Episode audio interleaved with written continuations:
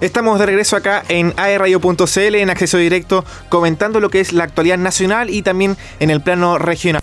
Nos encontramos en estos momentos con el abogado Nelson Salas, quien nos va a comentar acerca de los riesgos y beneficios de conceder la libertad anticipada a un condenado. En este caso puntual sobre Hugo Bustamante, quien reincidió, así es, eh, luego de cumplir una condena bastante grave hace un par de años, fue dejado en libertad hace dos años y ahora cometió nuevamente eh, un mismo delito. Así que estaremos con Nelson quien nos va a comentar eh, cuáles son los, los riesgos y también los beneficios acerca de esta medida de la libertad anticipada. ¿Cómo estás Nelson? Bienvenido al programa y un gusto estar acá contigo acerca de este programa. Hola Andrés, eh, muchas gracias por la invitación. estamos, por lo menos yo estoy súper contento de estar acá acompañándolos y de poder informar a todos los, a toda nuestra audiencia respecto de eh, la normativa, los beneficios, los pros y contras de conceder o no una libertad condicional. Claro, tenemos el caso Ámbar que eh, ha remecido bastante a nuestro país en las últimas semanas, sobre todo por Hugo Bustamante, quien fue eh, prácticamente el infractor, el que reincidió. ahora en el caso puntual, Nelson, cuéntame cuáles son los riesgos y también beneficios, o más que contextualizar esta medida que eh, permite una libertad eh, condicional por parte de quienes eh, tienen esta medida. Por supuesto, Andrés. Mira, te explico. La libertad condicional está establecida como una forma alternativa de cumplimiento de una pena cuando se cumplen ciertos requisitos. en Chile, todas las penas que son superiores a 5 años y un día se cumplen por ley de forma efectiva. Esa es la regla general. ¿ya? En el caso de Hugo Bustamante estamos hablando de penas que con creces superaban los cinco años y un día, entonces era una pena que se debía cumplir de forma efectiva. Sin embargo, la propia legislación nacional establece esta forma de cumplir parte de la pena cuando cumplen ciertos requisitos en libertad, le llama una libertad condicional. Es importante hacer hincapié en que antes del año 2019 los requisitos eran más bien formales eh, haber cumplido la mitad de la pena. Si es que era una pena superior a 20 años, bastaba cumplir 10 años, que era el caso de Bustamante. Eh, así también tener una buena conducta, haber aprendido un oficio y haber ido a la escuela. Estos eran básicamente los requisitos, además de un informe que emitía Gendarmería que se tenía presente únicamente. Después del año 2019 cambia el paradigma, ya no es un cumplimiento formal, sino que se establece que se analizará el caso concreto con ciertas recomendaciones de ámbito psicológico y psiquiátrico, y además de esto se elimina esta norma que permite obtener la libertad condicional habiendo cumplido solo 10 años cuando se trata de delitos graves que tengan una pena asignada superior a 20 años. Nelson, cuando Hugo Bustamante tuvo este beneficio de libertad condicional, el informe de Gendarmería, eh, por lo que se anunció a través de medio de comunicación, fue negativo.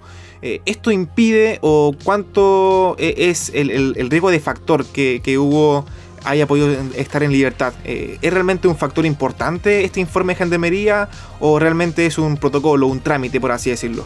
Tal como tú dices, Andrés, efectivamente el informe, en el caso de Hugo Bustamante, era un informe desfavorable, negativo.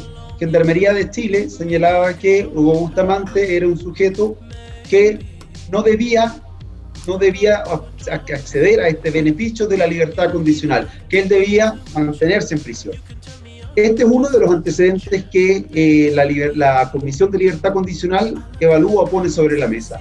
Eh, para explicarles, cuando un caso es promovido, cumple con los requisitos formales y es promovido a la Comisión de Libertad Condicional, compuesta por cinco integrantes, un ministro o ministra de Corte de Apelaciones y cuatro jueces más de materia penal. Esta comisión evalúa diversos antecedentes. Y uno de los antecedentes que obviamente evalúa es el informe de gendarmería que puede ser favorable o desfavorable. Ahora, en el caso de Bustamante, ¿qué pasó? ¿Por qué no se consideró este informe? Lo cierto es que estos informes no siempre, no siempre son eh, realizados con la forma, o la, la forma de minuciosa o, acuciosa que se requiere. De hecho, en el caso de Bustamante, en el año que se le concede la libertad condicional, en el año 2016 o 2018, eh, efectivamente eh, se concedieron muchas libertades condicionales y todos los informes negativos eran iguales. Entonces también la Comisión eh, evalúa eso y dice, ¿saben qué? No es posible que todos los casos desfavorables sean iguales. Los antecedentes tienen que ser unos en un caso y otros en otro caso. Y finalmente es la comisión la que toma la decisión y no Gendarmería. ¿Por qué? Porque si le entregamos a Gendarmería la posibilidad de que solamente con informes favorables obtengan la libertad condicional, en definitiva quien decide es Gendarmería con su informe y no la comisión. Claro. Eh, Nelson, con este informe eh, de la Gendarmería y por supuesto ya con el acto que, tuvo Hugo Bustamante hace un par de semanas, ¿es posible que esta medida, este beneficio eh, para los que están presos, que es la libertad condicional, pueda ser revocada de forma absoluta? Es decir, eliminar al 100% estos beneficios. respecto del caso de Hugo Bustamante, él al cometer un delito, inmediatamente pierde la libertad condicional debe cumplir el resto de la pena en, eh, de forma efectiva, además de la pena que deberá cumplir por el delito o por asunto delito que habría realizado el corte de ámbar. Respecto de eliminar eh, de plano para todos los casos esta libertad condicional, esta forma alternativa de cumplimiento, por un caso en concreto que ha resultado negativo, eh, a mi juicio, no, a mi juicio yo no estoy de acuerdo con esa solución. ¿Y por qué? Porque son innumerables los casos de libertad condicional en los cuales las personas sí se reinsertan en la sociedad y sí constituyen un aporte. No por este caso negativo vamos a eliminar la libertad condicional. ¿Cuál es mi propuesta? O cuál es la propuesta que también se ha planteado, no, no me la voy a atribuir, atribuir de forma exclusiva, es ser más riguroso, ser más criterioso en cuanto a la libertad condicional. Porque efectivamente, dejar en libertad anticipada a una persona que cometió un delito un crimen tan grave y que el día de hoy reincidió en un crimen tan grave, es un, fue una decisión errónea. Al día de hoy es fácil determinar que fue una decisión errónea. Entonces hay que ser más acucioso y más minucioso para que la sociedad en sí, si es que una persona es liberada de forma anticipada, pueda sentirse segura. Perfecto. Y en el paso a paso de lo que viene para Hugo Bustamante, ¿cuál sería eh, lo que viene para él en el tema judicial? Claro, estas causas son, son causas complejas porque se realizan diversas diligencias de investigación. De hecho, el día de hoy, eh, el único imputado eh, por la causa es Hugo Bustamante. Sin embargo, se está estudiando la posibilidad de atribuir también participación a la madre de ambas, en una calidad de encubridora. Por ejemplo, esto es parte de la investigación. Así también habrá que realizar diversas pericias de orden, eh, de orden biológico, de orden debidamente una autopsia y diversas, diversos antecedentes que darán cuenta uno de cómo se realizó el delito, cómo se cometió el delito y si es que esto es concordante o no con la tesis que maneja la Fiscalía hasta el día de hoy. Además de ello, entiendo que la defensa del señor Bustamante también está evaluando la posibilidad de eh, estudiar una imputabilidad disminuida, que es cuando las personas carecen de ciertos niveles de inteligencia o de racionalidad y en base a ello podrían verse beneficiados o, más que beneficiados, es tratados de una forma diversa por la ley. Entonces es una investigación que, a mi juicio, debería durar obviamente más de seis meses, tal vez un año, o tal vez un poco más eh, en un plazo, un periodo de investigación. Nelson, y en el tema ya más personal, en tu opinión, por, supuesto, también aplicándolo quizás con tu lado profesional, eh, hace un par de, años, ya hace bastante tiempo, se le realizó una entrevista a Hugo Bustamante en un programa de televisión bastante conocido por lo demás, donde admitió que quizás eh, iba a presentar otra opción de, realizar el mismo acto. Efectivamente lo realizó, que fue un asesinato. En este caso, eh, ¿qué falló en el momento de darle este beneficio a, Hugo Bustamante? Teniendo en consideración este antecedente, que, si bien es algo periodístico, sí sirve para, para tener en cuenta, que es una confesión por parte de él y lo dijo sin tapujos prácticamente.